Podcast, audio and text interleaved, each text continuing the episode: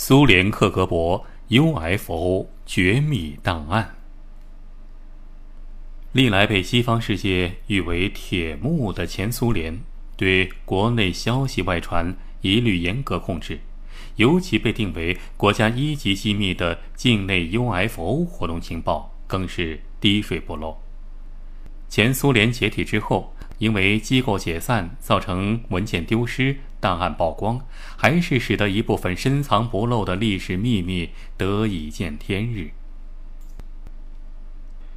据透露的情况说明，不仅前苏联早已确知飞碟来自于外星，并且早就和外星人建立了联系，这一闻所未闻的消息不能不令世人大吃一惊。据报道。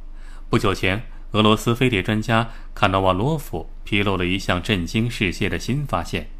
前苏联军方、科学院和克格勃早在五十五年之前就已经掌握了天狼系中种黄耳行星上存在着地外文明的事实，并且已经和种黄耳外星人建立了联系。外星人在俄罗斯境内至少建立了三处 UFO 基地。前苏联和后来的俄罗斯当局将这一秘密隐瞒至今。俄军中校科尔沁在报纸上撰写的《俄罗斯军方正在研究 UFO》一文中写道：“美国飞碟专家格莱什和坎帕于1994年夏天在美国举行的国际 UFO 与特异现象学术研讨会上的报告透露，他们从俄罗斯成功的获取了一份代号为。”线索三的秘密科研情报，这份报告的内容是对非传统发动机的工作过程及对周围环境的相互作用的理论性与实验性研究结果进行观点性论证和预测。报告透露，俄联邦国防部和俄罗斯科学院掌握着完整的 UFO 残骸和资料，他们都保存在秘密的飞机库中，接受著名科学家的研究。在这份绝密报告中，还指出，在对 UFO 的观测中，可能出现许多无法解释的现象，因此我们很可能要同来自外星的访客进行直接接触。虽然负责国家安全与防务的俄罗斯总统发言人，在回答上述传闻是否真实的问题时声称：“我从未听说过什么地方保存和研究某种不明飞行物。”俄罗斯国防部的问题专家也宣布，我也从未获悉关于任何存在 UFO 的某些物证。然而，这些声明并不可信，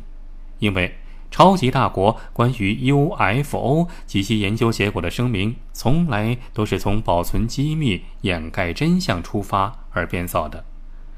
据说，飞碟在俄罗斯坠毁事件的许多目击者，包括。运送外星人尸体和飞碟残骸的参与者们都立下了终生不得泄露此项秘密的誓言，而俄罗斯军事专家普萨罗姆西科夫却在杂志上撰文，披露了俄罗斯建有某种超级绝密实验室，对 UFO 进行专门研究的事实。他曾经两次谈到前苏联存在有专门研究 UFO 的秘密实验室。随着开放时代的到来，当年许多尖端秘密武器已经成为公开的秘密。据说，来自天狼系一个叫种黄尔行星的飞行器，就是飞碟，仍被隐藏在俄罗斯科学院某个绝密实验室中。该实验室隶属于俄联邦宇航局的一个军事基地，它位于莫斯科州南部丛林中的加里宁格勒市。俄军科尔沁中校在他所著的《俄罗斯人眼中的 UFO 现象》一书中写道：，一九九零年三四月份中，传来了关于 UFO 莅临莫斯科北部的许多报道，从而引起了扎格尔斯克飞碟研究小组的关注和极大兴趣。他们通过观测和研究确认，多数 UFO 进行昼夜定期飞行。这些 UFO 出现在南部的森林上空。最初，他们是沿着一条范围十千米到二十千米的椭圆轨道飞行，后来又兵分三路朝北部方向沿着一个花瓣形轨道飞去。不久又返回原来的椭圆轨道，消失在莫斯科州的南部丛林地区。除此之外，俄罗斯空军部队后勤部司令马利采夫空军上将在接受采访时也公开承认。UFO 曾经不止一次地莅临莫斯科北部，这已成事实，而且他们的飞行线路都是有规律的。有消息说，在莫斯科郊区曾经一度有来自地外文明种花儿行星的飞行器飞碟进行试飞，而且是由俄罗斯飞行员驾驶着。军方专门从前苏联空军国家研究所选派了一个特别专家组进行此项试飞，还说在俄罗斯至少有三个地方隐藏着 UFO，一处是在俄联邦国防部，另两处在俄罗斯宇航局和俄罗斯科学院。实际上，这三处隐藏 UFO 的绝密机构都受到来自天狼星系中花儿行星人的监控。据知情人透露，前苏联对来自天狼星系种黄耳行星的飞碟外星人有一个从敌对到合作的过程。一九六三年，在前苏联的哈萨克加盟共和国内发生了一起 UFO 空难事件，苏联当局回收了失事坠毁的飞碟残骸和穿着宇航服的侏儒型外星人。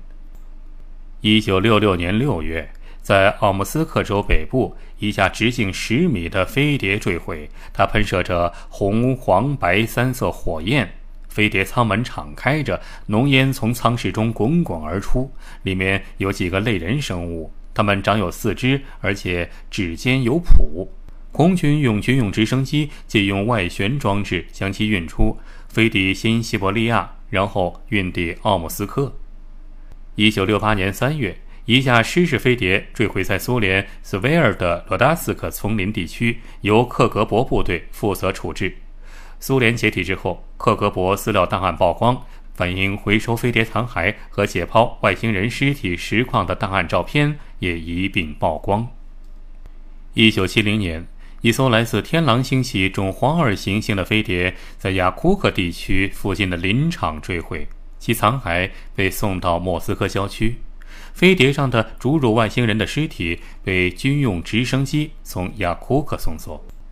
一九七四年，一架飞碟在顿涅茨克市附近爆炸，在当地发现了飞碟残骸。经化验分析确认，该飞碟残片是由一些不确知的化学元素组成的合金制成的，是来自中华二行星的外星飞行器。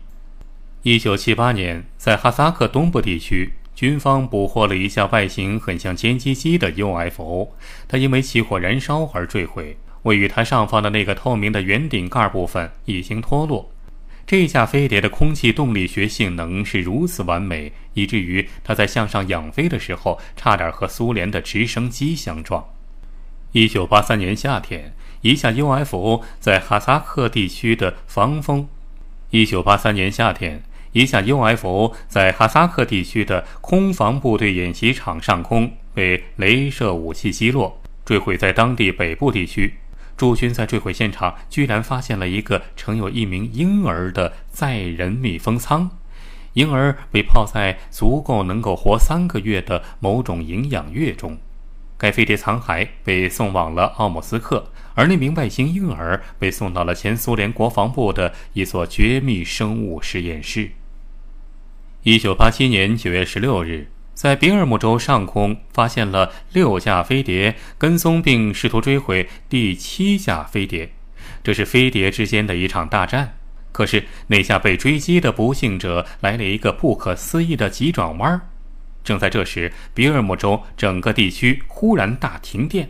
那六架飞碟终于击毁了第七架飞碟，坠毁在原始森林中。当地军方人员收回了那架被坠毁的飞碟残骸，并用船只将其运往了七三七九零部队。后来又发生了好多事件，遗憾的是，这些事件被苏联当局隐瞒多年。前苏联克格勃当时以防护核武器安全为幌子，在乌拉尔山地区同来自天狼星系的中华尔行星人建立了 UFO 地下基地。它位于海拔九百二十一米高的亚苏山附近，在那里，来自中华尔行星的外星人向俄罗斯特工机关传授加工某些特种矿物工艺技术。甚至还有一个传说，在苏联基洛夫市以北约四十五千米处，还有一个外星人基地，在那里是一些侏儒外星人，他们允许俄联邦的特工进入他们的地下飞碟制造厂，并向俄罗斯军方传授先进的外星工艺技术，而且驾驶飞碟进行试飞的驾驶员全部都是俄罗斯人。好了，今天老王给您说的是克格勃 UFO 绝密档案。为什么说起这个事儿呢？因为前段时间啊，老王无意中看到了一部比较罕见的纪录片《苏联特工之克格勃 UFO 秘密档案》。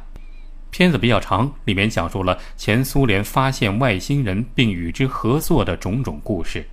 如果您也想看的话，可以登录老王的微信公众号“老王讲野史”。只要发送“苏联”两个字儿，老王就会把这部纪录片还有当时的一些历史资料推送给您。好了，记好微信公众号的名字叫“老王讲野史”。好，那今天就到这儿，咱们在微信里再见吧。